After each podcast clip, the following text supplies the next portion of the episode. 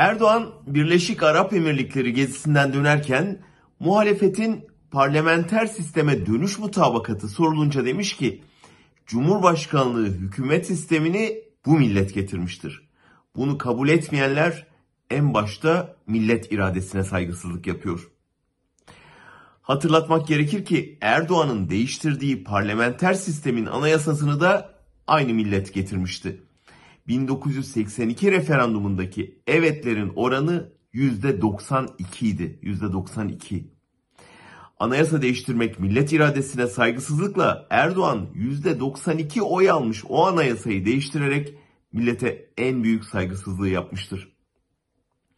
Hatırlatalım 2017'deki referandumda başkanlık sistemi başa baş bir oranla kabul edilmişti. Yani milletin yarısı başkanlığa olur verirken diğer yarısı hayır demişti.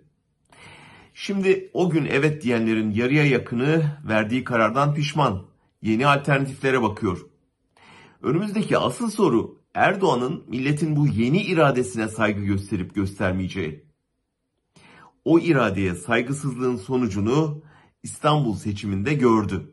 O yüzden bu kez başka yollar deneyecek. Aynı geziden dönüşte verdiği demeçte o başka yolların işaretleri de var. Birisi siyasi partiler ve seçim kanunu değişikliği. Erdoğan bu konudaki taslağın hazır olduğunu en kısa zamanda karar verileceğini söyledi. İkinci adım sosyal medyaya sansür. Erdoğan bu konudaki çalışmalarında sona geldiğini, son toplantının pazartesi yapılacağını, ardından yeni yasal düzenlemenin meclise sevk edileceğini söyledi. Görünen o ki medyayı havuzda boğduktan sonra bilginin nispeten rahat donaşıma girdiği sosyal medya kanalında tıkamayı planlıyor.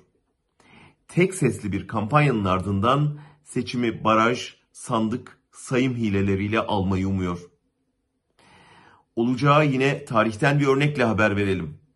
Evrenin anayasasına %92 ile kabul oyu veren halk çok da değil bir yıl sonra Evren'in oy verin dediği partiyi %23 ile sandığa gömerken seçmeyin dediği lideri %45 ile iktidar yaptı. Kısadan ise bazen diktatör olmak bile her dediğini yaptırmaya yetmeyebilir.''